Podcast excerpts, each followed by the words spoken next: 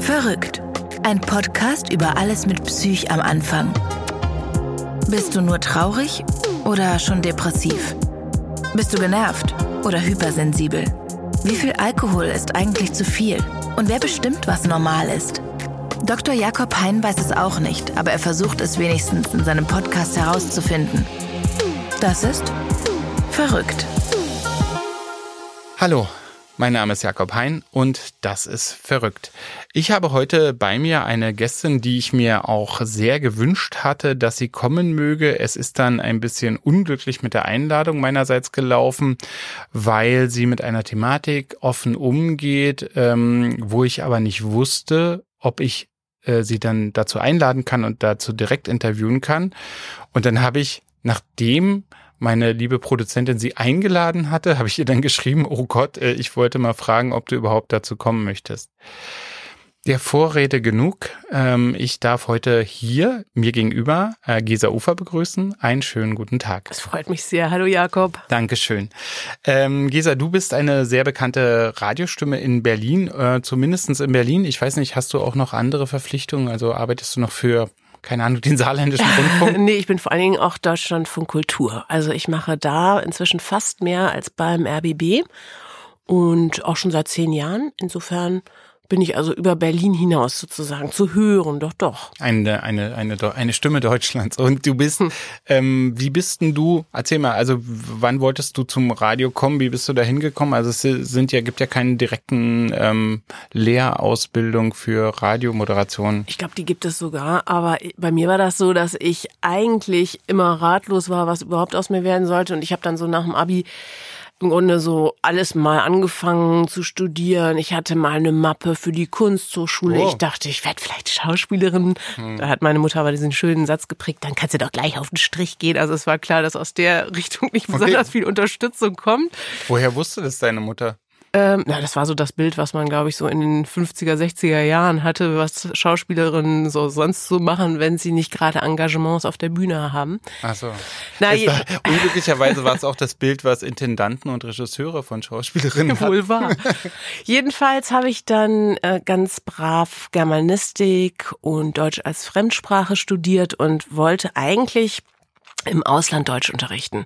Das war so mein Plan. Möglichst weit weg, möglichst raus in die Welt. Und dann habe ich auch mit der Humboldt-Uni ein Austauschjahr in Kanada absolviert, ganz toll an der University of Toronto und durfte da auch wow. schon Deutsch unterrichten. Okay. Hat auch viel Spaß gemacht. Wann war das? Und das war Mitte der 90er Jahre. Oh.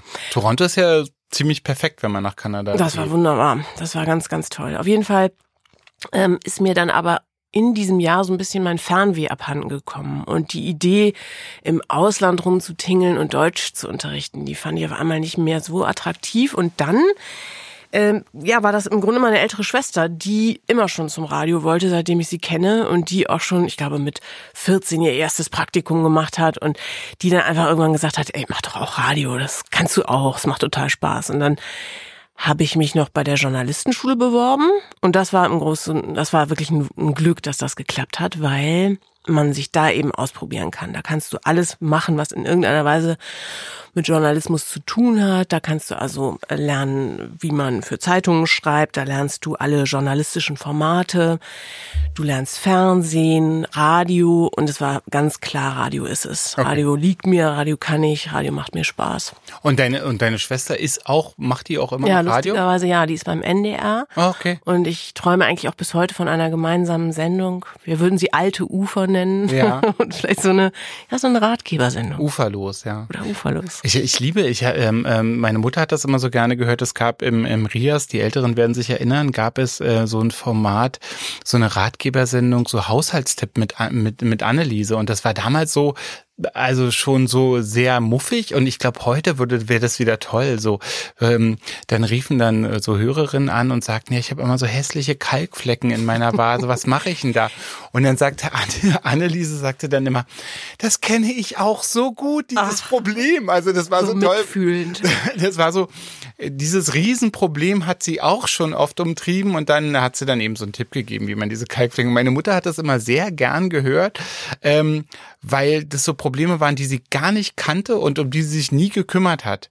Also wir haben so einmal im Jahr, wenn es sehr hoch kam, die Gardinen gewaschen. Und da ging es dann irgendwie darum, wenn man, wenn man Gardinen achtmal im Jahr wäscht, das ist ja dann schon auch so ein bisschen so, so, so eine, so eine ähm, Problematik mit dem Stoff geben kann oder so. Und deswegen, also meine Mutter liebte das so wie so Nachrichten aus einer anderen Welt, so, wo man so Kalkflecken in Vasen entfernt. Das Format gibt's aber bis heute. Ich bilde mir ein, Polylux hatte das doch auch nochmal so adaptiert. Okay. Und ich glaube sogar bei den Profis auf Radio 1 gibt's auch so eine Stimme, die immer solche Haus da gibt's so eine, die das so, so macht. Steineine aber so, aber, aber so eine zweistündige Sendung, wo, wo, ja. aber gut, ich weiß nicht, wie, wie deine Schwester sozusagen haushaltstechnisch begabt ist. Also vielleicht hm. bräuchtet ihr da so ein Level der Expertise, irgendwas, was ihr gut könnt. Also so die Autoreparatursendung höre ich auch zum Beispiel gerne, ähm, obwohl, ähm, obwohl ich das alles nicht kann. So wenn der Autopapst, wenn der dann immer sagt, ah ja, ist klar, da ist das Einspritzventil am, am, am, am 12, 17er, das muss dann gewechselt werden und äh, ich glaube, meine Schwester, einfach. die hatte sich dieses Format überlegt und die fand sehr reizvoll, dass wir sehr unterschiedlich sind. Meine Schwester ist ein sehr, sehr ängstlicher Mensch und jemand, der sehr auf Sicherheit baut und ganz viele Versicherungen abschließt und äh, in großer Sorge um ihre Gesundheit ist und ich so ein bisschen das Gegenteil und wir hatten, glaube ich, so die Vorstellung, da könnten Leute anrufen, so eine Art Call-in und wir würden aus zwei ganz unterschiedlichen Weltsichten diese Person vielleicht beraten. Das war so die Idee. Ich finde die bis heute ganz schön. Und dein Rat wäre aber immer, mach dich locker. Locker äh, machen. Genau. Und deine Schwester sagt dann immer, so eine Krankentagegeldversicherung ist Nein, gar nicht so. Das kannst du nicht machen. Du kannst doch mit einer Erkältung kannst du doch nicht zur Arbeit. Du steckst alle an. Das ist justiziabel. Bleib zu Hause. So. Oh, wow. Okay. Und sie geht dann aber mit einer Erkältung nicht zur Arbeit? Also was sagen dann ihre Hörerinnen und Hörer? Ähm, sie ist Nachrichtenredakteurin und sie ist mehr so in Sachen Innendienst tätig. Also oh. man hört sie jetzt nicht so viel. Aber obwohl, und obwohl ich süß finde, dass sie dann zu dir sagt, ähm, äh, äh, mach doch Radio, das kannst du auch. Klingt irgendwie nicht so nett. Also es klingt so wie so. Das war wirklich ein, ein super Tipp. Das hat, war genau das, was dann auch Spaß gemacht hat. Lustigerweise war schon mein Großvater auch beim Radio. Nein. Ähm, allerdings in der düstersten Zeit Deutschlands und der war dann in der Amazonallee vermutlich, der war oder? In der Amazonallee. das, äh, dieses große Haus ähm, hat ja praktisch ganz Deutschland bedient, dieses, dieses Funkhaus da in der Amazonallee. Mhm. Okay, und der, wie hieß der Sender für die? Hat er denn für Sender Gleiwitz gearbeitet oder wie hieß der ja, Sender? Für den Sender Gleiwitz hat er tatsächlich Ist auch nicht gearbeitet. Aber ein Jahr vor dem Überfall auf Polen. Ja. Und in der Amazonallee war er der Chef. Oh. Mhm. Okay. Und die Geschichte dieses Großvaters würde ich auch immer noch mal sehr, sehr gerne aufarbeiten. Ja, das ist düster. Und, und dann, aber hat's deine, die, die, eure Elterngeneration übersprungen oder was haben eure, deine Eltern gemacht? Mein Vater war Lehrer und meine Mutter Bibliothekarin. Und ansonsten komme ich aus einer Dynastie, würde ich sagen, von lauter Lehrern und Pfarrern und so ja. bildungsbürgerlichem. Das ist schon oft so, ja. Und ähm, und und äh, genau und da also das heißt du, du bist auch Berlinerin. Wenn dein Großvater schon in Berlin tätig war? Nee, also meine Mutter ist hier noch geboren, aber ähm, meine Mutter ist dann mit ihrer Familie evakuiert worden im Krieg in die Nähe von Osnabrück und ich bin da aufgewachsen. Du bist Niedersachsen, ist ja. das dann? Niedersächsen? Niedersachsen. Niedersachsen. Mhm. Und wo in Osnabrück? In Osterkappeln oder in West Nein, das ist doch, das ist doch Landkreis. Ich bin doch aus Osnabrück. Du bist, Inner City. Du bist aus, ah, okay. Downtown. Du hast gesagt in der Nähe von Osnabrück, aber du kommst nee, aus ich bin geboren City. in der Nähe von Osnabrück, weil die Großeltern da lebten. Zufällig war Krass. meine Mutter da auf Besuch, als ich zehn Tage zu früh kam. Deswegen steht in meinem Pass diese wenig unglamouröse Stadt Melle. Ja. In Wirklichkeit bin ich aufgewachsen in der Weltstadt Osnabrück. Okay, du bist in Osnabrück City einfach. Das ja. muss man äh, muss man mal ganz offen sagen. Mhm. Du weißt, dass ich ein Buch geschrieben habe, äh, was was sich sehr stark mit Osnabrück beschäftigt. Nein. Ja, das, was? Ich würde es dir dann gerne mal schenken. Ich verehre dir das mal. Was hast du mit Osnabrück zu tun? Nichts. Ich mein, es ist sozusagen, es ist so eine Stadt, wo jeder mm sagt, mhm. obwohl nie jemand da gewesen ist. Also ist so Osnabrück. Ah ja, okay. Also es ist so, und, und darum geht's in dem Buch, dass, dass der Typ behauptet, er käme aus Osnabrück, aus, also er behauptet, er käme aus Westerkappeln, weil äh, dann alle immer so sagen, ah ja, okay, mm, also so es ist so, so wie Sauerland, wo auch keiner eigentlich, das können, die meisten können Sauerland nicht auf der Karte zeigen. Mhm. Und, äh, und wie bist du dann nach, ach so, und du bist dann über die Humboldt-Uni wieder nach Berlin gekommen? Ja, wir haben, ähm, ich habe in Osnabrück gewohnt, in einer ganz tollen WG nach dem Abi für ein halbes Jahr. Nee, ich war erst, glaube ich, Au-pair-Mädchen in Paris nach der Schule, ein Jahr lang. Danach wusste ich aber immer noch nicht, was aus mir werden soll und bin dann erstmal zurück nach Osnabrück, weil es da gerade so... Au-pair-Mädchen in Paris, da kannst du ja auch gleich auf den Strich gehen. Ja, sozusagen. naja, egal. äh, naja, und dann habe ich eben in dieser total netten WG gewohnt und das war die alte Wohnung von einer Freundin und ihren Eltern und diese Eltern, da war der Vater, äh, der war Germanistikprofessor an der Osnabrücker Uni, den habe ich sehr verehrt und das waren so ein bisschen sowas wie meine Zieheltern. Okay. Und der wiederum war ganz eng befreundet mit einem Germanistikprofessor von der Humboldt-Uni, mit Frank Hörnig. Der, ah, den kenne ich sogar. Frank und. Therese Hörnig, Ja, genau, genau. So ganz große ähm, DDR-Germanisten Ja, genau. eigentlich, also die auch über die DDR-Literatur ganz viel gemacht haben. Und die habe ich da mal kennengelernt bei dieser Familie Mohr und bin sehr in Liebe gefallen mit den beiden und die haben mich im Grunde dazu ermutigt, nach Berlin zu kommen und an der Humboldt-Universität Germanistik zu, studi zu, zu studieren und genau das habe ich dann gemacht. Okay, cool. Und da, also genau, dann warst du in Berlin in den 90er Jahren. Ja. Und dann, ähm, und dann bist du hier hängen geblieben. Ja.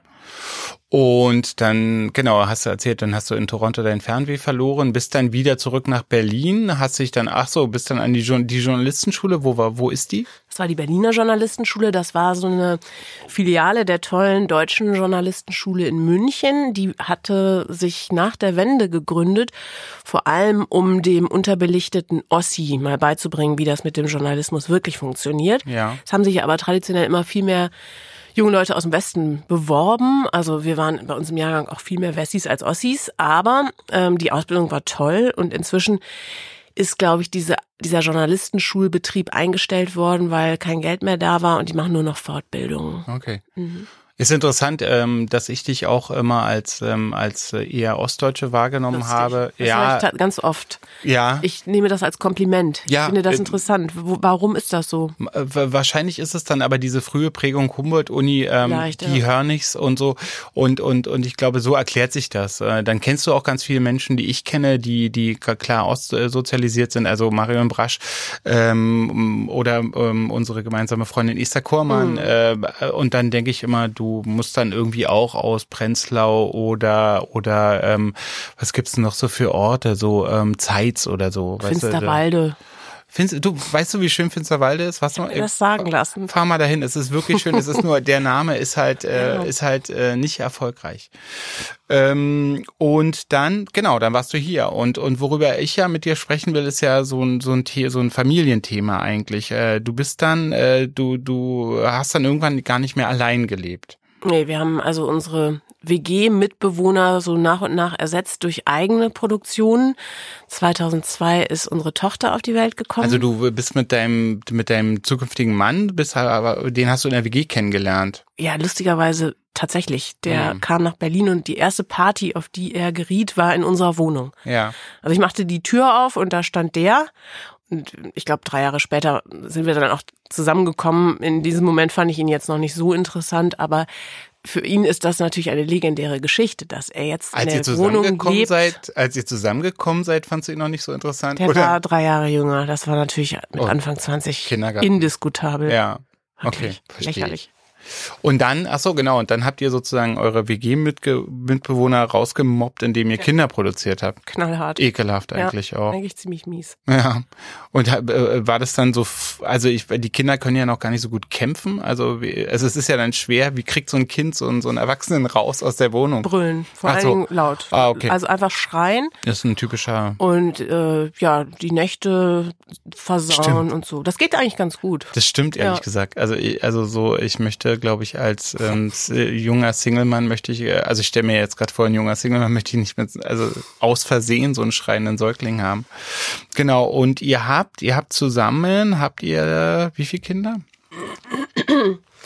Wir haben zwei Kinder. Unsere Tochter ist 2002 geboren und unser Sohn 2004.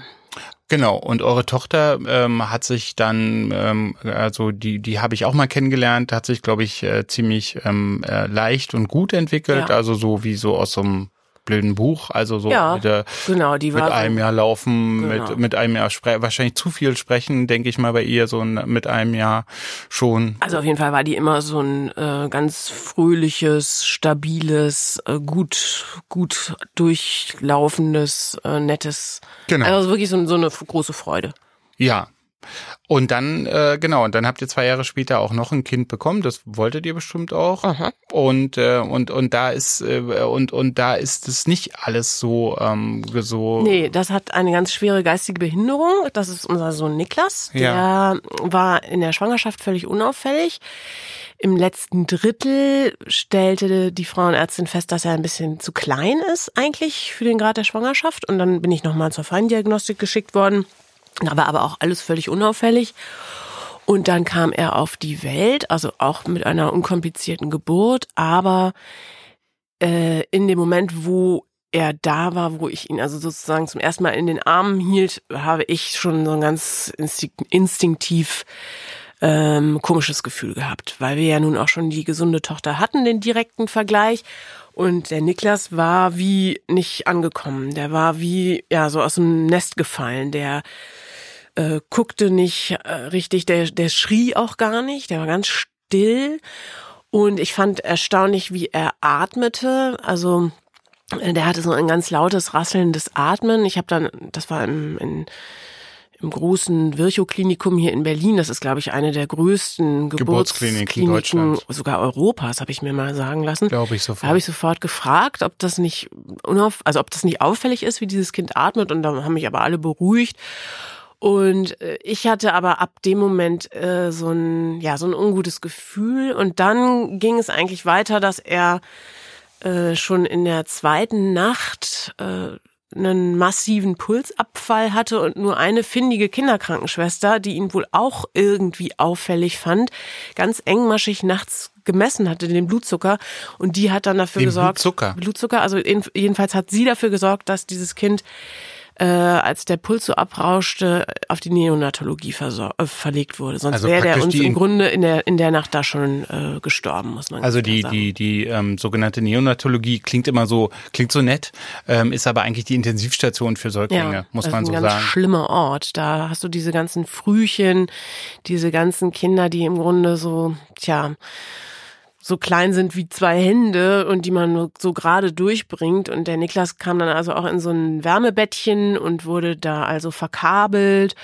Und ich saß dann immer verzweifelt neben diesem Wärmebettchen und äh, ich weiß nicht wie oft, aber in meinen Ohren schrillt im Grunde bis heute auch diese, dieses Alarm, Signal, was dann immer kam, wenn wieder der Puls so nach unten ging. Und dann wurde vermutet, dass er möglicherweise einen Herzfehler hat ähm, oder so, so ein Syndrom, Loncoute-Syndrom heißt das, was man im Grunde mit Beta-Blockern hätte beheben können. Ein relativ mildes Herzmedikament, so, ja, also Beta-Block, ähm, also Genau. so ein Herz, äh, praktisch eine He- Herzleitungsstörung oder so. Ja. ja. Dann ähm, hatte er einen Leistenbruch, äh, was auch sehr, sehr untypisch ist und eigentlich ein Zeichen für Kinder, die noch nicht ausgereift sind, wie es immer so schön heißt. Jedenfalls lange Rede, kurzer Also Sinn. Kinder, die zu früh auf die Welt gekommen sind, wenn man so will, ja. Ja, der war aber eben eigentlich termingerecht so angekommen und ähm, ja, wir sind dann aber relativ zügig dann doch auch entlassen worden aus dieser Klinik. Ach so. Es hieß, es sei jetzt alles in Butter und der Puls hatte sich stabilisiert und wir waren also dann zu Hause. Aber dieses komische Wir sind so, Gefühl wir ging sind so, also ich meine, was ich jetzt gerade so beeindruckend finde, wir sind so ungefähr so bei Tag vier. Also so, du, du, du sagst, ne, du hast den, den Niklas bekommen und sofort hattest du ein ganz komisches Gefühl und, und dann in der zweiten Nacht ist, fing dieser Pulsquatsch schon an. Also so, äh, spürst, hast du das gespürt mit dem Pulsabrauschen oder war das dann so ein, so ein, so ein, so ein Sensor, der das dann bemerkt hat? Das war äh, diese Kinderkrankenschwester, die ähm, anhand irgendeines Wertes, ich meine, es sei der Blutzucker gewesen, den sie abgenommen hat, ge- festgestellt hat, oh, hier ist irgendwas überhaupt nicht so, wie es sein Nicht soll. im Lot, ja. Und ähm, wir sind dann, wie gesagt, nach Hause gekommen. Nach ungefähr wie vielen Tagen? Also ihr ich wart dann nach auf einer der, Woche waren wir dann zu Hause. seit Geburt. ja. Also so. Mhm. Also das heißt, ihr wart gar nicht lang auf dieser Kinderintensivstation, sondern der lag da so ein paar Tage im Brutkasten, äh, wie man so sagt, also Ja. diesen, diesen, diesen Wärmebettchen und dann war auch so, gut, jetzt hat sich der Puls stabilisiert, Mhm. ähm, das wird jetzt alles, äh, lassen Sie meinen Kopf nicht hängen. Ja, und dann sind wir dann auch äh, fröhlich nach Hause gekommen. Ich war wahrscheinlich auch hormonell so ein bisschen runter. Ich kann nicht mehr so richtig rekonstruieren, was an dieser damals doch auch ziemlichen Trauer, die ich da so mit mir rumtrug, Baby Blues war und was vielleicht doch so eine Ahnung, dass jetzt eine ziemlich schwere Zeit auf uns zukommen sollte. Lass uns das einfach, also, also, also, also ist mal so ein Vorschlag oder so und du musst immer sagen, wie du es findest, aber ich würde ja fast, ich mag den Begriff Baby Blues gar nicht mehr, weil es klingt so süß und toll mhm. und wie so ein ganz schönes Lied, was ich gerne hören würde. Und es ist eine postnatale Depression. So viele Frauen leiden darunter und dann immer so Baby Blues. Und ja. dann denkt man so, ey, wow, Tidim, tidim, du hast den Baby Blues. Das ist ein kompletter Euphemismus. Das ist, ist tatsächlich wahr. Ich ähm, stimme dir komplett zu. Ich, ich glaube, ich, ich hatte diesen, diese postnatale Depression in der Form hatte ich sie nicht. Aber man ist knalldepressiv. Man ist erstmal so, dass die Hormone einfach voll in den Keller rauschen und dich so mitnehmen. Das schon. Aber es hat sich, es hat sich, glaube ich, an der Ecke relativ schnell beruhigt. Aber was dann für mich schwierig war, ich muss mir eben räuspern, war, dass ich die Einzige war, die fand, dass mit diesem Kind irgendwas nicht stimmte. Also ich, wir sind dann zur Kinderärztin, dann geht man ja relativ schnell dann zu diesen ganzen U, ich weiß nicht wie Untersuchungen. Zwei, also eins und zwei laufen am ja. Krankenhaus und dann drei. Genau. Und dann äh, war, erinnere ich mich genau, dass da diese riesigen Plakate hingen äh, mit diesen Reflexen, die Babys zu dieser und jener Zeit liefern müssen, die sogenannten Meilensteine. Und unser Kind war Meilen davon entfernt, von diesen äh, Meilensteinen. Und die Kinderärztin hat mir aber immer wieder versichert, ja, aber ich sage Ihnen eins, im Kopf ist Ihr Sohn gesund, das sage ich Ihnen, das weiß ich und so. Und äh, der kam Ein aber Genie. einfach. Ich bräuchte die für meine Praxis. Das ist mhm. immer meine Frage mit mit den vielen vielen hunderten Patienten. Und wenn ich so jemanden hätte, der das erkennt, dass jemand im Kopf gesund ist, das wäre toll. Ja, ich fand das im Nachhinein doch auch schwierig. Ich glaube, ihr war das im Nachhinein doch auch sehr, sehr unangenehm. Das ist eher unseriös auch so. Da lange nicht richtig also einfach was Falsches gesagt hat. Und naja, und dann, äh, dann äh, ging das also im Grunde so weiter bis ähm, zehn Monate. Mit zehn Monaten, da kam der Niklas immer noch nicht in den Stütz und kam überhaupt nicht von der Matte und hat sich überhaupt nicht altersgerecht Also so eine motorischen Meilensteine ja. eben, genau.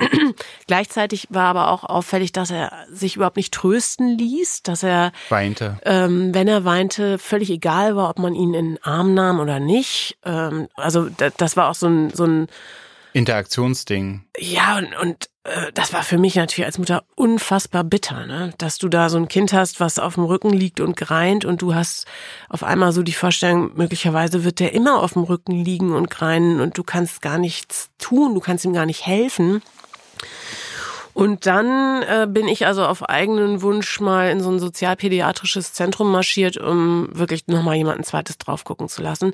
Und das war auch sehr einschneidend, weil ich bis zu dem Zeitpunkt immer noch die Einzige war, die eigentlich sagte, das kann hier nicht mit rechten Dingen zugehen. Und mein Mann hat damals noch, das weiß ich genau, äh, in Aussicht gestellt, die werden auch sagen, es ist nichts. Und danach Klar. gehen wir richtig schön essen und dann machen wir es uns nett und dann kannst du unbesorgt sein. Und wir kamen da also an im Friedrichshain bei einer ganz, ganz tollen Ärztin. Und das ist überhaupt interessant, glaube ich. Tolle Menschen kann man immer auch namentlich nennen. Ja, das war Sabine Nandke aus dem SPZ Friedrichshain. Und das ist insofern bemerkenswert, weil sie natürlich Überbringerin war dieser eigentlich traumatischen Botschaft. Und eigentlich kenne ich das so, auch von Eltern anderer behinderter Kinder, dass dieser Moment wirklich furchtbar bei allen war und dass eigentlich auch alle den Überbringer im Nachhinein Abschießen. unterirdisch finden für die Art, wie er diese Nachricht überbracht hat. Und sie hat das super gemacht. Also wir kamen da an mit dem Niklas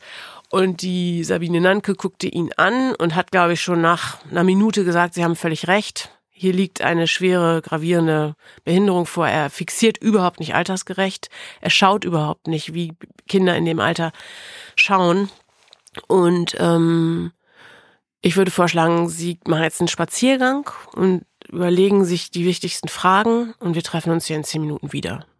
Und das war gut. Das war genau richtig. Die war ganz ruhig und ganz zugewandt und hat uns klar gemacht, dass mit sie, Niklas. Naja, einfach auf dem Gelände. Ja, ja, aber mit, mit Niklas jetzt nicht sozusagen, Sie gehen jetzt mal raus, ich gucke mir Niklas an. Nein, nein, gar nicht. Mit Niklas. ja. Und äh, was dann im Einzelnen genau danach dieses Gespräch, an das erinnere ich mich nicht mehr so genau, was dann jedenfalls folgte, war so ein Diagnostik-Marathon. Aber warte mal, also ich finde das einen ganz, ganz interessanten Punkt jetzt für uns und, und, und diesen Psycho-Podcast, den, den, den, den ich ja mache, diese Frage so, also ich finde das so toll, so nochmal zu überlegen oder also und dann dann also so sie guckt das Kind relativ kurz an also so ähm, aber du hast ja vielleicht auch die Hoffnung gehabt, dass die sagt, das ist alles in Ordnung. Ich habe aber gewusst, dass das nicht alles in Ordnung ist. ich habe ich hab aber gewusst, dass nicht alles in Ordnung ist. Und sie war die erste, die mich ernst genommen hat, auch okay. in dieser, in diesem Wissen im Grunde. Also okay, das heißt, bei dir war es nicht so. Also du hattest, also du hattest, also das wäre für dich schon total okay gewesen, wenn die gesagt hätte, ey, Frau Ufer, alles super. Aber du warst auch froh, dass dass jemand dir zustimmt oder dass jemand das auch mit erkennt oder dass jemand genau. mit, sozusagen mit dir an Bord genau. ist. Genau, ich habe vorher auch an mir selbst gezweifelt. Ich habe vorher natürlich auch überlegt, äh, bin ich wirklich diejenige, die spinnt? Bin ich hysterisch? Sehe ich Gespenster? Und das war einfach gut zu wissen, dass ich meinen Instinkten in dem Moment wirklich habe trauen können. Eine kurze Unterbrechung. Vielen Dank fürs Zuhören. Dieser Podcast ist vollkommen unabhängig, damit wir ihn euch überall zur Verfügung stellen können. Wir haben uns entschieden, unabhängig zu bleiben von Portalen, Redaktionen, der Industrie oder anderen großen Playern des Gesundheitswesens. Trotzdem wird dieser Podcast professionell produziert und das verursacht ein paar Kosten. Hm, naja, wenn ihr euch, so wie wir, wünscht, dass es mit Verrückt weitergeht, brauchen wir eure Unterstützung. Empfehlt uns weiter, verlinkt uns, schreibt uns auf Facebook, was wir besser machen sollen. Aber natürlich helft ihr uns noch mehr, wenn ihr dieses Projekt auch durch Spenden unterstützt. Ihr findet uns auf dem Portal Steady unter Verrückt der Podcast. Jede Spende hilft uns wirklich weiter. Danke. Und jetzt zurück zu Verrückt. Und dann seid ihr raus so und und und du hast dir dann eben Fragen überlegt oder also hast du dir Fragen, denkst du, du hast dir Fragen überlegt so zwei, drei oder wie? Wahrscheinlich haben wir das gemacht. Wir haben aber möglicherweise ganz pragmatisch dann auch erstmal so von ihr Ratschläge bekommen, was jetzt zu tun ist. Und wir haben dann als nächstes eine wahnsinnig tolle Adresse bekommen von einer Ergotherapeutin aus Steglitz, die spezialisiert ist auf Säuglinge. Und die war dann unser nächster wirklicher Leuchtturm. Das ist eine Frau, ähm, ich muss mich die ganze Zeit es ist diese Erkältung. ähm, das ist eine Frau, die auch insofern so eindrucksvoll ist, weil sie selbst ein Kind mit geistiger Behinderung adoptiert hat. Die hat als Ergotherapeutin in einem Krankenhaus gearbeitet und er war eben dieser kleine Junge, der von seinen Eltern im Grunde verlassen worden war und der an so einer Maschine hing und gar nichts konnte und sie hat nur dessen Augen gesehen und entschieden, diesen zwei Jahre alten Sohn nehmen wir zu uns nach Hause und hat den also unfassbar weit bekommen, wenn man so sagen will. Also hat bei ihr wirklich, wirklich viel gelernt und und diese Frau ist eben bis heute Spezialistin im Umgang mit kleinen Kindern, mit Säuglingen. Und die hat uns ganz früh auch im Grunde unser Kind erstmal erklärt, warum der sich zum Beispiel nicht trösten lässt, ähm, dass der eine ganz andere Körperwahrnehmung hat, dass, äh, dass der so eine eben äh, sensorische Entwicklungsstörungen hat, also dass ihm ganz viele Berührungen ganz unangenehm sind, dass er aber auf andere Weise, wenn er zum Beispiel geknetet und gepuckt und, und ganz doll umarmt wird, das ist das, was, glaube ich, bis heute auch in Russland mit Babys gemacht wird, dass man die Säuglinge wie so kleine Mumien so ganz, so ganz, ganz eng, eng einwickelt ähm, auf das die für unsere Begriffe erstmal ja gar nicht strampeln können. Und wir finden das so ein bisschen archaisch und komisch, aber angeblich ist das, gibt das den Kindern eine ganz große Geborgenheit, weil die sich möglicherweise zurückerinnern an an die engen Raumverhältnisse bei Mutti oder ich weiß nicht, woran es genau liegt, aber unser Sohn hat das geliebt, wenn man ihn so eingewickelt hat und ganz fest gedrückt hat und diese starken körperlichen Reize, äh, die hat er gemocht. Es gibt die, ähm, die Temple Grandin, das ist ja eigentlich eine, so der, eine der bekanntesten Menschen mit Autismus und die hat sich so eine Maschine ähm, selber gebaut. Ach. Also die, die, das gibt so als Rindertröster, die, die arbeitet in der Rinderzucht, also die designt ehrlich gesagt Rinderschlachtanlagen und die hat sich dann so eine Maschine Maschine selber gebaut und hat die in ihrem Zimmer. Und ähm, Oliver Sex hat ganz viel mit ihr gesprochen. So. Ähm, und dann hat sie, dann sagte er, das ist schon recht bemerkenswert, weil als dann so eine erwachsene Frau dann so aufsteht und sagt, sie braucht jetzt mal irgendwie fünf Minuten, legt sich dann in so ein, in so ein, in so eine Kopie, in so eine wie so eine Badewanne, sag ich mal, aus Leder, wo so zwei, zwei Stäbe und das ruckelt sie dann so fünf Ja. Minuten und dann steigt, steckt sie wieder aus und dann geht's ihr wieder besser, dann kann sie wieder weitermachen. Spannend, ja, das ist wahrscheinlich genau dieses, dieses große Gefallen an, ja, an diesem, äh, die, die körperlichen Begrenzungen auch nochmal selber besser spüren. Ähm, denn das ist eins der Probleme, die unser Sohn hat, der ist ähm, in gewisser Weise mh, so ohne eigene Mitte.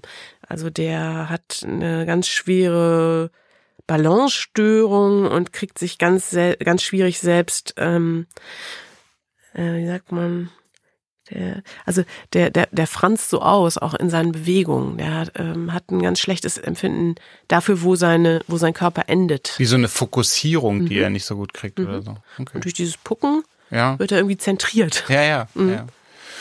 Also das heißt, äh, genau, die, die, äh, die ähm, ähm, Ärztin, die, die Frau Nanke hat dann gesagt, hm, geht mal dahin, das ist eine gute Spezialistin, die kann euch da auch wirklich weiterbringen und ihr seid dann bei dieser ähm, Ergotherapeutin angelandet.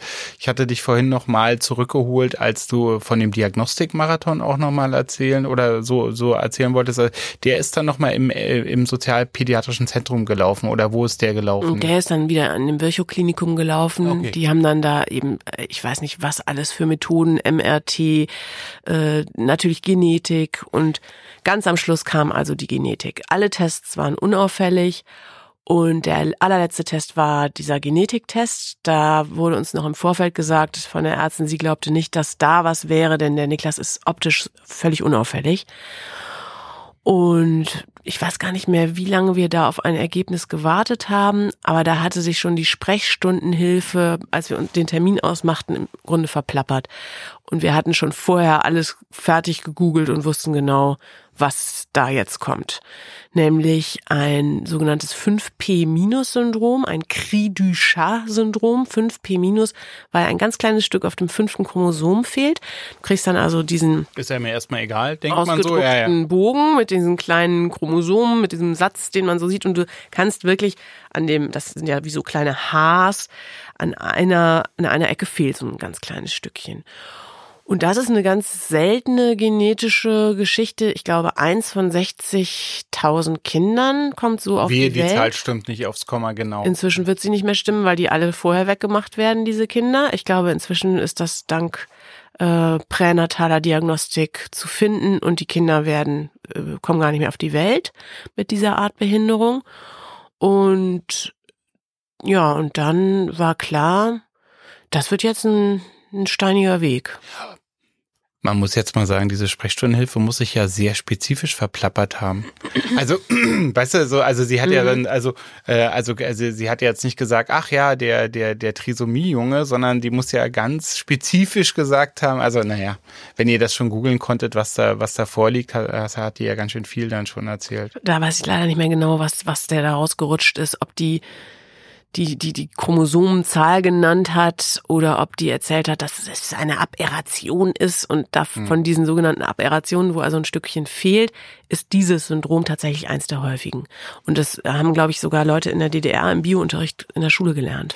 Das Credit-Syndrom ähm, ist eben, ja, also genau wie du es beschrieben hast. Man weiß eigentlich aber nicht, warum das sozusagen ähm, äh, Behinderungen verursacht, ähm, äh, ja, eigentlich geistige und körperliche Behinderung verursacht, äh, ist eben benannt nach dem typischen, ähm, sehr, sehr untröstlichen Katzenschreien. Deswegen dieses französische Katzenschrei-Syndrom Credit.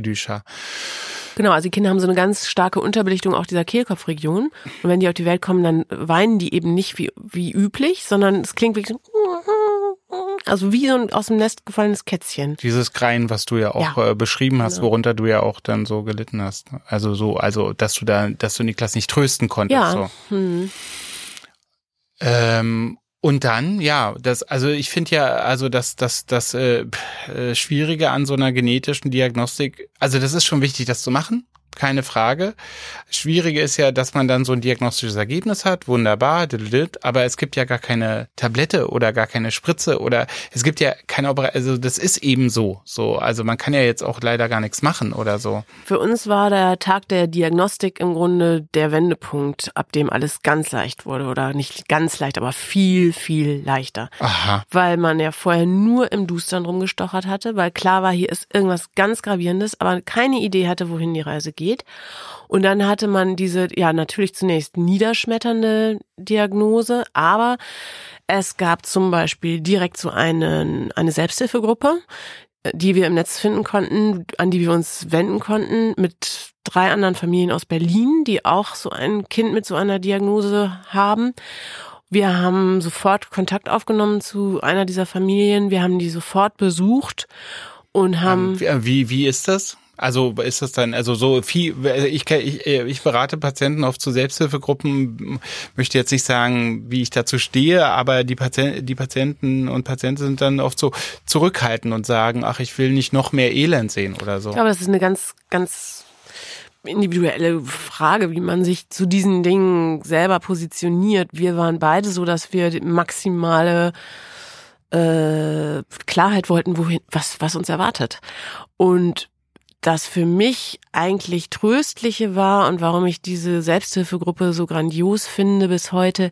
Man erlebt einfach, da gibt's Leute, die haben so ein ähnlich schweres Schicksal und die leben glücklich. Die haben eine völlig funktionierende, fröhliche Familie, äh, dass dieser Schatten, der sich da damals auf uns gelegt hat, der wird wieder sich lichten. Das, das, man, man wird da durchkommen. Man wird irgendwann wieder äh, auf demselben Glückslevel wahrscheinlich leben. Und das genau war diese Erfahrung. Wir haben also diese Familie in Biesdorf besucht. Das Mädchen war schon 17 Jahre alt, schwerst geistig behindert. Und wir haben da geklingelt, da machte also diese 17-Jährige auf mit so einer Puppe im Arm, ganz mh, mm, eckigen Bewegungen, kaum sprechend, also ein echter Schocker. Ich hatte auch überhaupt keine, keine Berührungspunkte zu Menschen mit Behinderung vorher. Das war, glaube ich, auch wesentlich, dass das für mich deswegen auch alles so einen enormen Schrecken hatte, weil ich einmal im Konfirmandenunterricht vorher eine Behindertenwerkstatt besucht hatte und da war ich auch schon kollabiert. Da war ich auch schon heulend zusammengebrochen, ob des Elends dieser armen Menschen und hu und so. Völliger Blödsinn, ja, weil die waren da alle ganz fidel und bastelten da so vor sich hin, aber mich hat das gerade so übermannt, diese, diese armen Kreaturen und äh, ja, aus schierer Unkenntnis heraus und aus eben völlig fehlenden Berührungspunkten. Und es ist auch, ich glaube, also ich finde es sehr, sehr interessant, also es ist ja ganz offensichtlich, aber äh, dass, dass du heute ganz anders tickst, aber ich überlege eben auch gerade, was das so ist. Äh, es ist auch, es ist immer so eine Art Ansteckungsangst, oder? Dass man so, dass man so denkt, oh Gott, äh, also ich frage mich gerade, was die Distanz innerlich oft schafft, die wir zu Menschen mit Behinderungen haben. So. Ich glaube, das ist dieses Gefühl, das müssen unfreie Menschen sein, die müssen doch unglücklich sein. Ja. Und das ist es eher. Und es ist aber, und die müssen unglücklich sein, weil, weil wenn uns, wenn zu uns jemand kommen würde und uns innerhalb von einer Sekunde in diese Menschen ja. verwandeln würde, wären wir sehr unglücklich. Ja, ich glaube genau das. Und faktisch sind ja die meisten, nicht die meisten, aber doch sehr, sehr viele wahrscheinlich viel, viel glücklicher als du und ich. Das ja, also das, äh, also das ist ja, ähm, darüber, dazu kommen wir sicherlich noch, aber äh, das ist eben ja eine große Frage bei dieser ganzen. Also ich meine, äh, also wir müssen das auch nicht aufschieben. Ich meine, du hast jetzt, also mir ist mal kurz das Blut in den Adern gefroren, als du dann so sagtest, ja, die meisten solcher Kinder äh, werden ja heute nicht mehr geboren. Ähm, das ist ja, das ist ja ein Thema für Eltern mit Kindern mit Behinderung. Also, dass dann so die Leute so sagen, ah, okay, mh, warum ist er auf der Welt? Ja, das ähm, erlebe ich natürlich jetzt so nicht. Das wird mehr die Eltern betreffen, die jetzt kleine Kinder mit Down-Syndrom ja. beispielsweise haben. Das finde ich sowieso eine ganz interessante Verdrehung. Alter. Ja. Und da finde ich auch interessant, dass sich auch so rumgesprochen hat, dass Kinder mit Down-Syndrom ja inzwischen doch sehr, sehr weit kommen, wenn man so will. Da gibt's ja jetzt diesen tollen Film von dem Menschen in Spanien, der da, ich glaube, sogar an der Uni Geschichte unterrichtet und so weiter. aber das hat aber so zu so einer Verkehrung geführt, dass zum Beispiel Eltern von Kindern mit einem Down-Syndrom, das ist ja eine total krasse Spannbreite, die nicht so viel Glück hatten im So Genlotto ja. und nicht so stark sind und nicht äh, mit Down-Syndrom äh, Geschichtsprofessor werden, dass die den Eltern gespiegelt wird, ihr fördert wohl nicht ordentlich, Ja. was? Euer Kind ist ja noch nicht mal Professor. So ähnlich. Wir sind alle sehr Also enttäuscht es ist ganz skurril, was da gerade passiert. Aber also jetzt eben gerade eben bei Kindern mit Down-Syndrom, das ist ja schon so, dass, äh, dass, dass da sehr, sehr viele sehr glückliche Menschen darunter sind so und dass eben diese ganze, ähm, ja, diese ganze Debatte, der, also da wird's eben so, so interessant, also sozusagen aus, äh, auf welcher Grundlage eben man dann eben sagt, das ist jetzt, das ist jetzt ein Leben, was ich nicht will. Also wir haben damals beim zweiten Kind die Feindiagnostik ausgelassen, also wo es, oder diese, diese, diese Down-Syndrom-Erkennung. Hm. Ja, weil ich gesagt habe, ehrlich gesagt, ähm, was machen wir dann mit dem Ergebnis? Also, Mhm. also ich persönlich wäre jetzt dafür gewesen, dass wir das Kind trotzdem bei uns haben dürfen und und und also die im Grunde genommen ist ja diese Nackenfaltemessung schon auch in Richtung Abbruch gerichtet, oder? Definitiv. Wir haben zum Glück diese Diskussion auch geführt in der Schwangerschaft, ganz abstrakt. Was würden wir eigentlich machen, wenn? Und wir waren uns beide sicher, dass wir die Kraft hätten, das zu wuppen. Und das äh, war so ein Moment, über den bin ich auch im Nachhinein total froh, dass wir uns da auch klar waren und einig waren. Und ich bleibe dabei, wir sind wirklich so privilegiert und haben so viel Kraft und Geld und und Ressourcen. sozialen, soziale Ressourcen. Wer soll das denn sonst schaffen, wenn nicht wir? Ja. Aber das gilt ja eigentlich zum Glück für die meisten in Deutschland, muss Ja. man einfach so sagen. Also Das die, stimmt. die Ressourcen sind da. Ähm, dann, genau, äh, dann, dann hat euch dieses 17-jährige Mädchen im Biesdorf die Tür geöffnet Mhm. und du musstest erstmal irgendwie gucken. Ich, also da, wir waren wahrscheinlich auch immer noch unter Schock in dieser Zeit. Ich denke schon, wenn ich dann heute so sage, ah, ab der Diagnose ging alles besser und so, das stimmt jetzt auch nur begrenzt. Wenn ich also Fotos von mir aus der Zeit sehe, denke ich, ich stand schon unter Schock. Ich stand schon komplett neben mir. Und ich hatte eben dieses Gefühl, Du Glück. guckst, du guckst wie ein Kaninchen im Scheinwerferlicht? Oder was, was, wie meinst du das? Also, ich erinnere mich einfach, wie es in meinem Kopf okay. zuging zu dieser Zeit. Und ich hatte das Gefühl, dass Glück ein Zustand ist, den ich wahrscheinlich so nicht mehr kennenlernen werde, der erstmal vorbei ist, bis auf weiteres.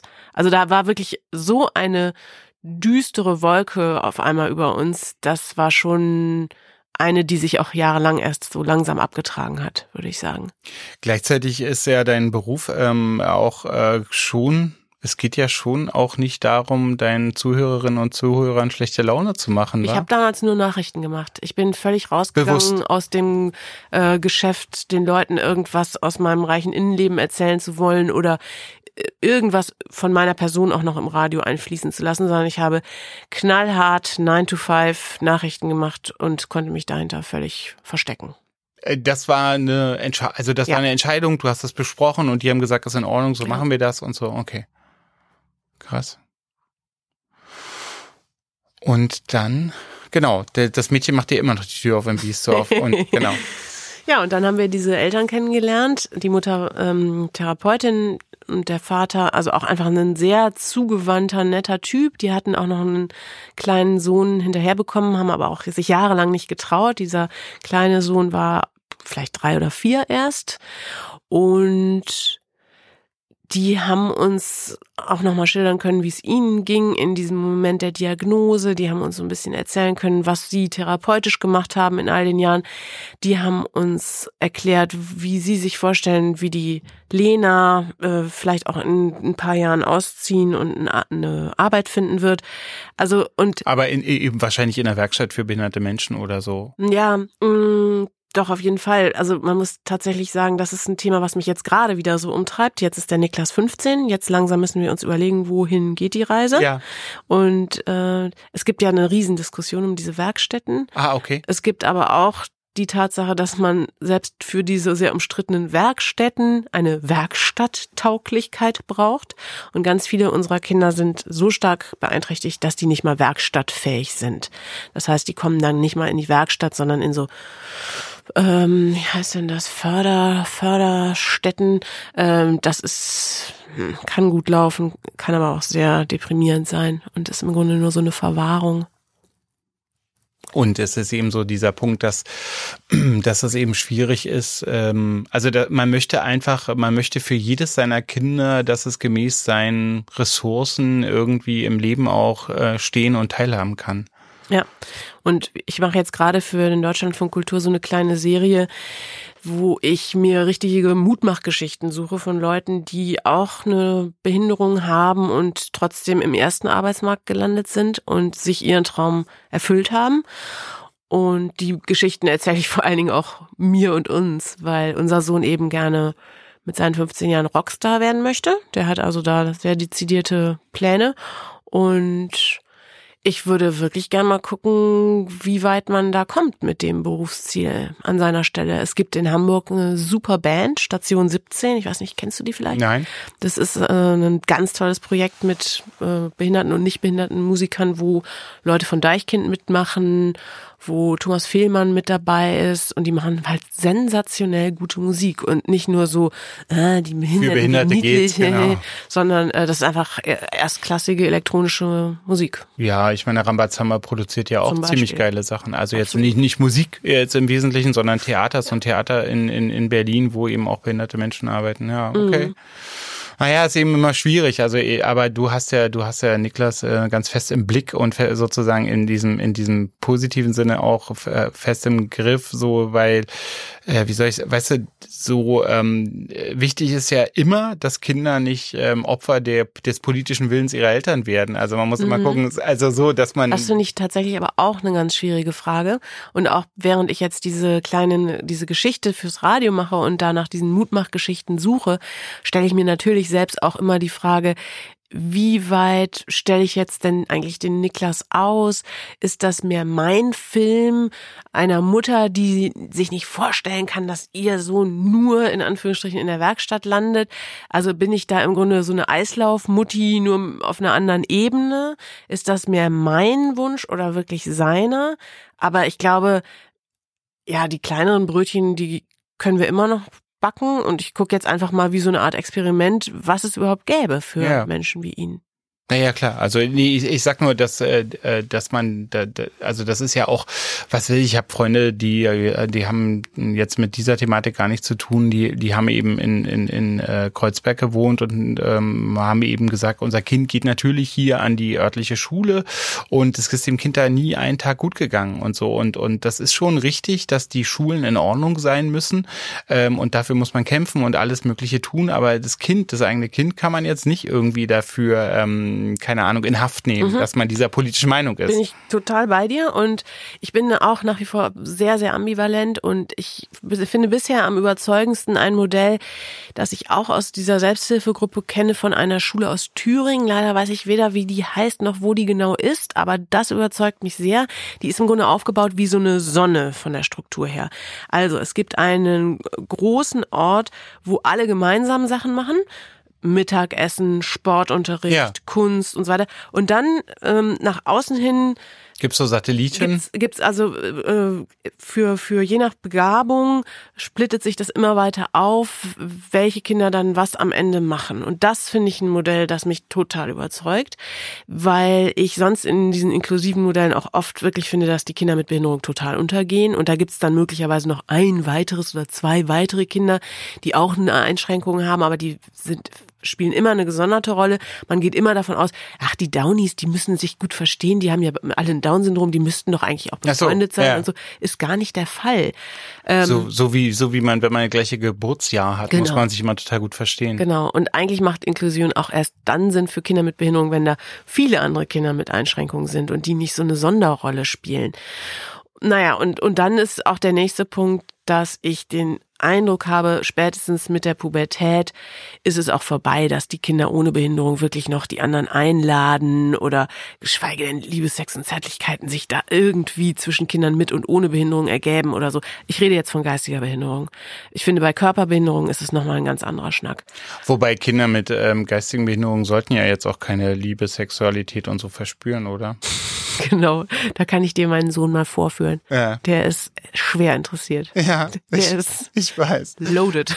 Äh, das, und das ist immer ganz schwierig, weil man ja dann eben auch sozusagen den, den, den Jungs und Mädchen irgendwie auch vermitteln, also die- das ist ja dann schon auch risky, also das ist, ist jetzt nicht risikoarm, so wenn, wenn die dann in die Pubertät kommen und dann Ja, die ja. Hormone durchknallen. Ne? Absolut, ja. Das ist ein wahnsinnig schwieriges Feld und es ist natürlich auch so schwierig, weil man da ja auch so immer an seine eigenen kulturellen Grenzen Ja. stößt. Diese gehen einfach komplett ungefiltert dann auch so mit ihrer Lust und ihrer Geilheit sozusagen hausieren. Und das ist natürlich äh, bei so 80. Geburtstagen von Tante Trudi und so echt nicht so angenehm, wenn dann da auf einmal dein Hm. Tante Sohn Trudi soll mal ihre Face schütteln. oh je. Ja, nee, das ist klar. Das ist natürlich unser Umgang mit, mit, mit, mit ganz vielen Sachen, äh, eben äh, insbesondere mit sozusagen Instinkten oder Trieben, äh, beruht ja auf so einem, auf so einer kognitiven, auf einem kognitiven Umgang damit sozusagen. Also so, wir stellen uns Sachen vor oder wir sublimieren das eben dies und das, dann äh, ähm, Essen ist der Sex des Alters und so. Und Menschen, die dann eben mit diesem Sublimationsding sich nicht so auskennen, stellen da auch ganz schöne Fragen in den Raum oder so. Hm. Ja, das ist eine, ich möchte sagen, höchste Anforderung an Mensch und Material. Aber sag mal, ähm, äh, wie ist denn das? Äh, ähm, die gab es denn auch eine, also das gibt so eine Diagnostik und MRT und dies und das und so.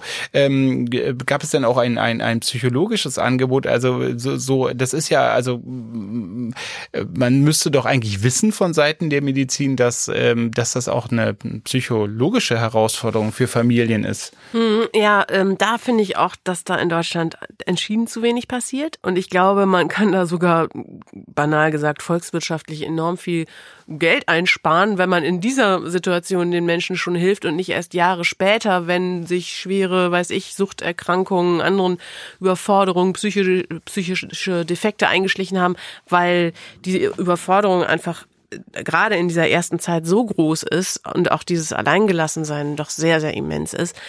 Wir haben da äh, so, eine, so ein Hilfsangebot bekommen, im Grunde äh, freiwillig von einem Kinder- und Jugendpsychiater, der uns damals, weil er mit der Diagnostik betraut war, schon kannte und uns direkt nach der Diagnose angeboten hat, uns eine Weile lang zu begleiten. Das war in vielerlei Hinsicht hilfreich. Ähm, das hier ist ja ganz doof. Ich dachte, ich hätte den Flugmodus angemacht. Das tut mir leid. Das hört man wahrscheinlich sogar, ne? Nee, ich höre nix. Okay. Das, Tut mir äh, total leid. Warte mal eben.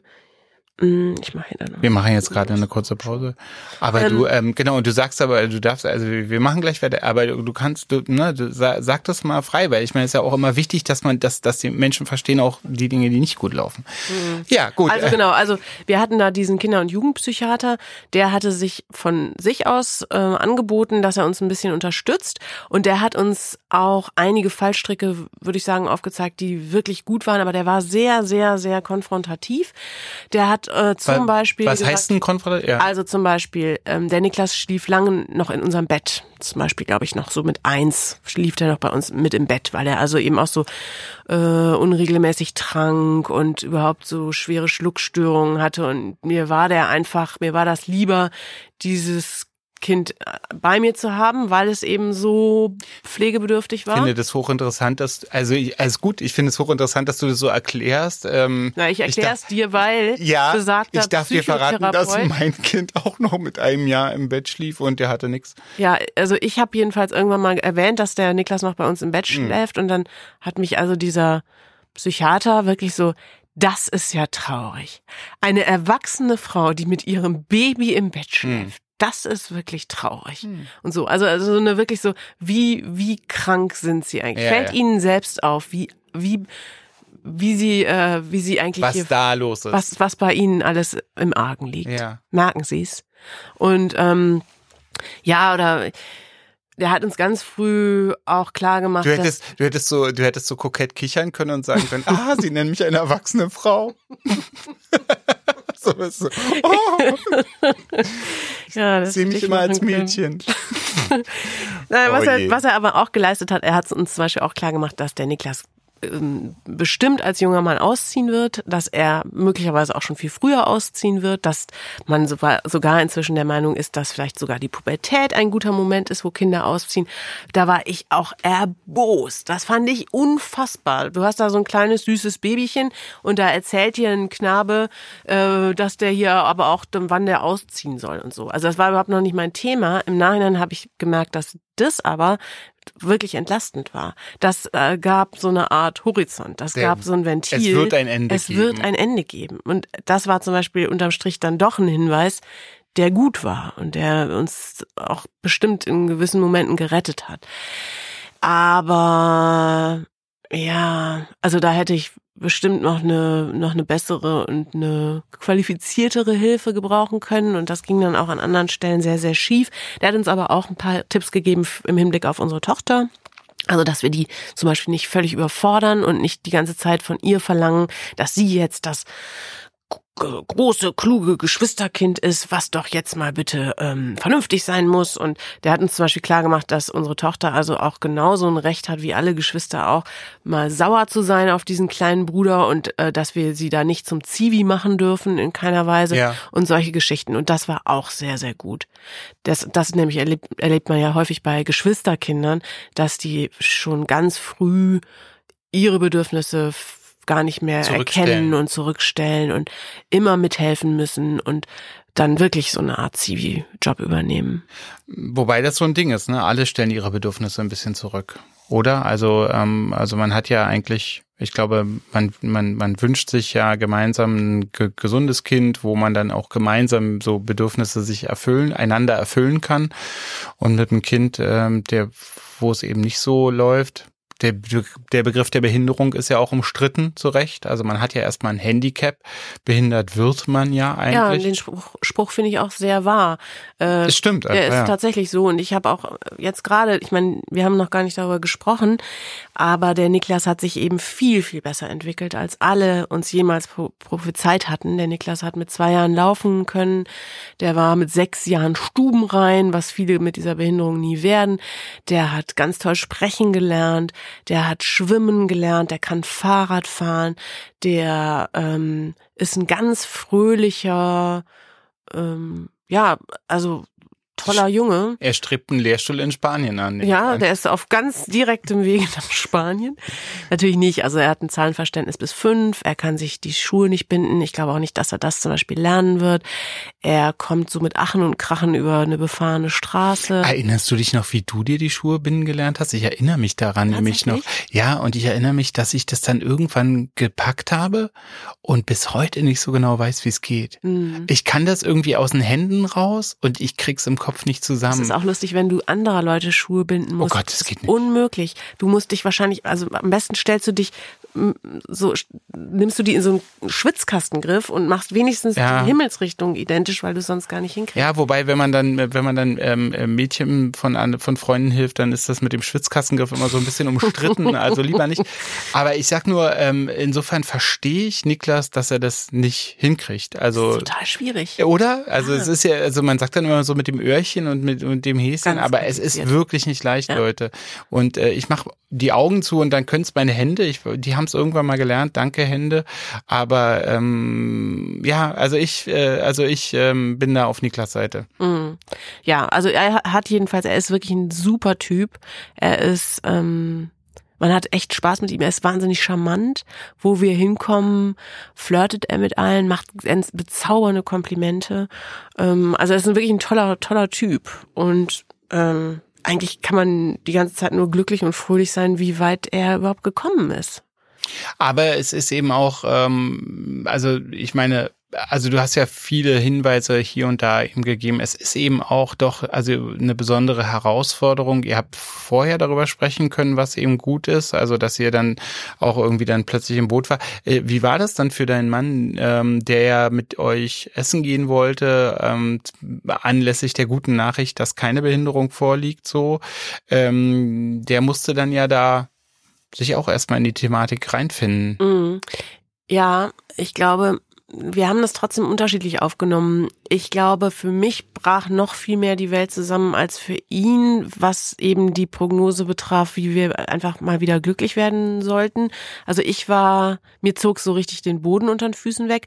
Er hatte zu der Zeit beruflich wahnsinnigen Kummer und Stress und dieses berufliche hatte immer noch höhere Priorität zum Beispiel, erstaunlicherweise. Und wir haben es dann so gemacht, dass ich auch relativ bald wieder angefangen habe zu arbeiten, richtiggehend wie so eine aus therapeutischen Gründen, um nicht immer Schleifen zu ziehen um, um dieses Kind herum, was sich nicht entwickelte.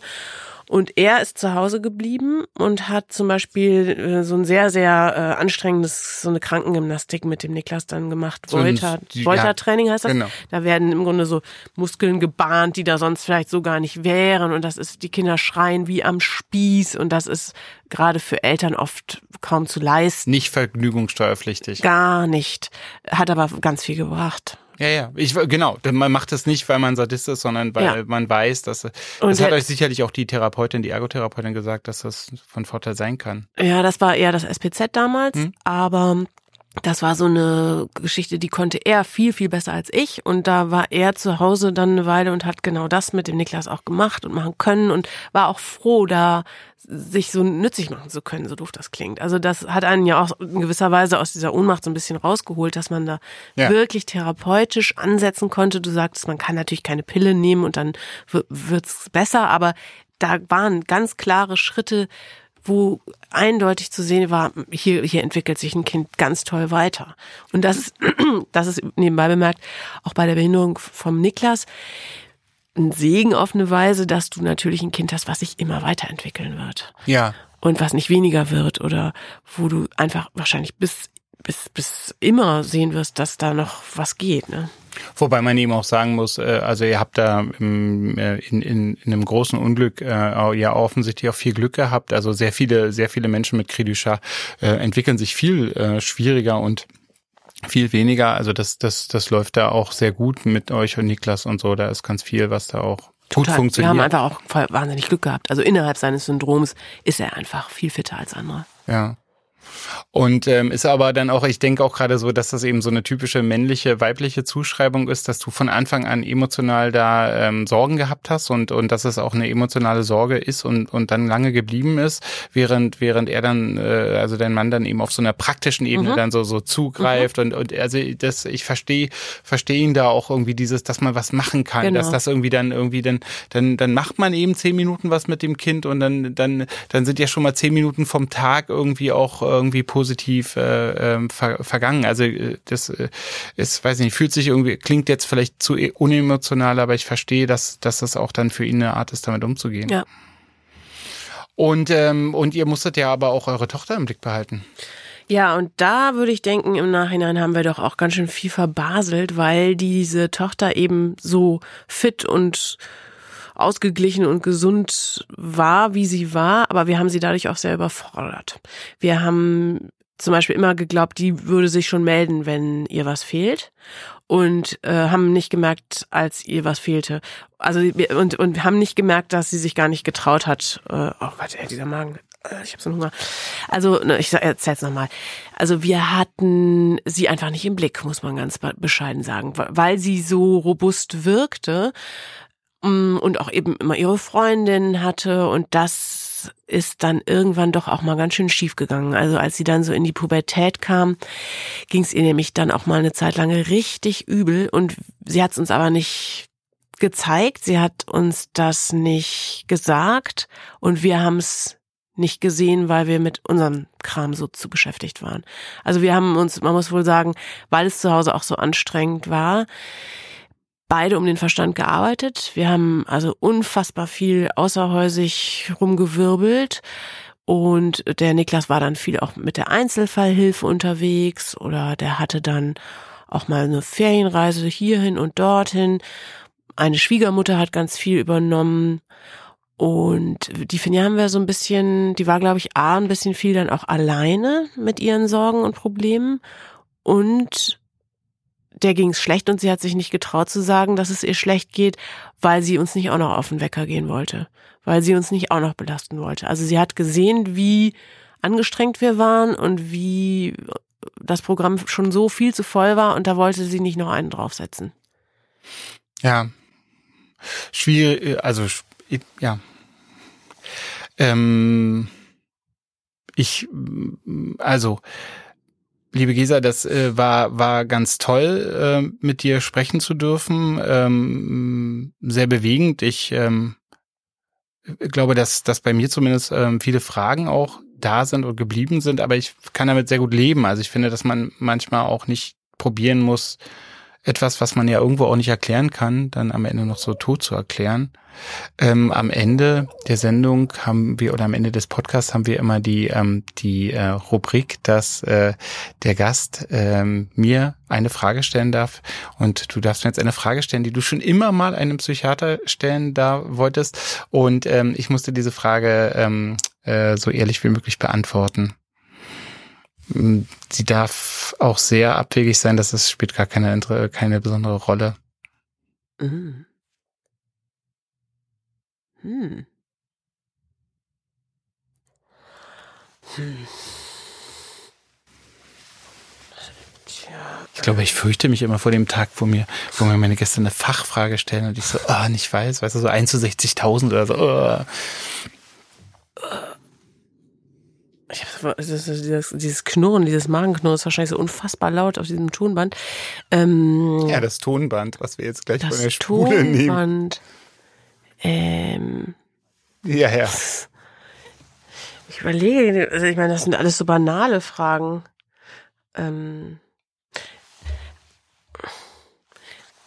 ich habe einfach nur diese ganz banale Frage, die mich so umtreibt, inwieweit du das schaffst, dich da abzugrenzen von all den Geschichten und den Problemen und den ja doch äh, oft auch wirklich nicht nur kopfgemachten, sondern realen äh, Schwierigkeiten, äh, Erkrankungen. Also wie du das schaffst, nach Hause zu gehen und das in der Praxis zu lassen. Also ich glaube, ähm, ich glaube, der Anfang war so äh, Learning by Doing ähm, dass man gesehen hat, hier ist jetzt äh, eine Psychiaterin oder ein Psychiater und die machen das und ähm, und dass man dann gedacht hat, okay, irgendwie finden die einen Umgang damit. Und dann war es irgendwann die Erkenntnis, dass wenn ich jetzt mit in dieses Boot steigen würde und mit dem Patienten oder mit der Patientin untergehen würde oder das so erleben würde, dann wäre das sehr empathisch vielleicht in dem einen Fall, aber dann werde ich sicher dann gibt, gibt es mich als Arzt nicht mehr für die nächsten zehn Patienten.